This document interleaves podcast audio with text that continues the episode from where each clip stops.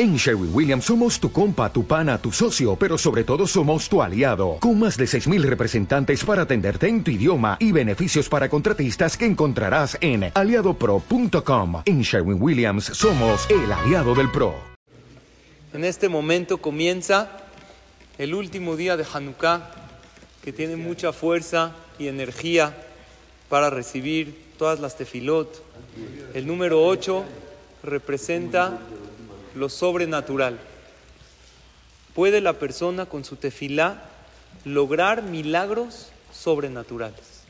Pero más que tefilá, hay que estar muy contento, muy agradecido con Hashem, tener mucha fe, porque la alegría, la gratitud, abre las puertas celestiales. Y por lo contrario, la tristeza, la frustración y el enojo bloquea las bendiciones celestiales. Cuando uno está agradecido, llegas ahorita a tu casa feliz, radiante. Papá, ¿por qué estás contento? ¿Qué crees? Estudiamos en el CNIS que es un día que se abren las puertas del cielo. Los jajamim dicen que lo que un yehudí sencillo puede lograr en este día es como lo que un tzadí grande puede lograr el día de Yom Kippur. Imagínense a qué categoría llegan nuestros rezos.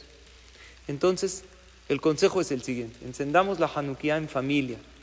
Ahorita es cuando hay más energía y más fuerza. ¿Saben por qué? Porque si el aceite de un día duró ocho días, ¿qué día fue el milagro más grande? El octavo.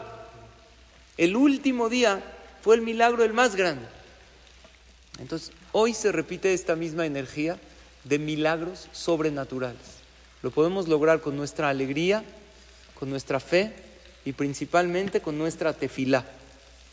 Como les dije, encendamos la Hanukkah en familia y agradezcamosle a Hashem por todo lo que tenemos y pidamos por todo aquello que deseamos. Se dice que hay una segula de escribir en un papelito lo que uno le pide a Hashem y ponerlo en la Hanukkah y abrirlo el año que entra. Alguien me preguntó, ¿qué significa esto del papelito? Entonces yo le expliqué, creo yo, no es magia el papelito. ¿Saben cómo funciona? Lo que pasa es que uno olvida lo que pidió y olvida cuántas tefiló Dios sí nos respondió. La idea del papelito es que a Hashem le encanta que le agradezcamos y que veamos, wow, mira esta tefilá, Dios sí me la respondió.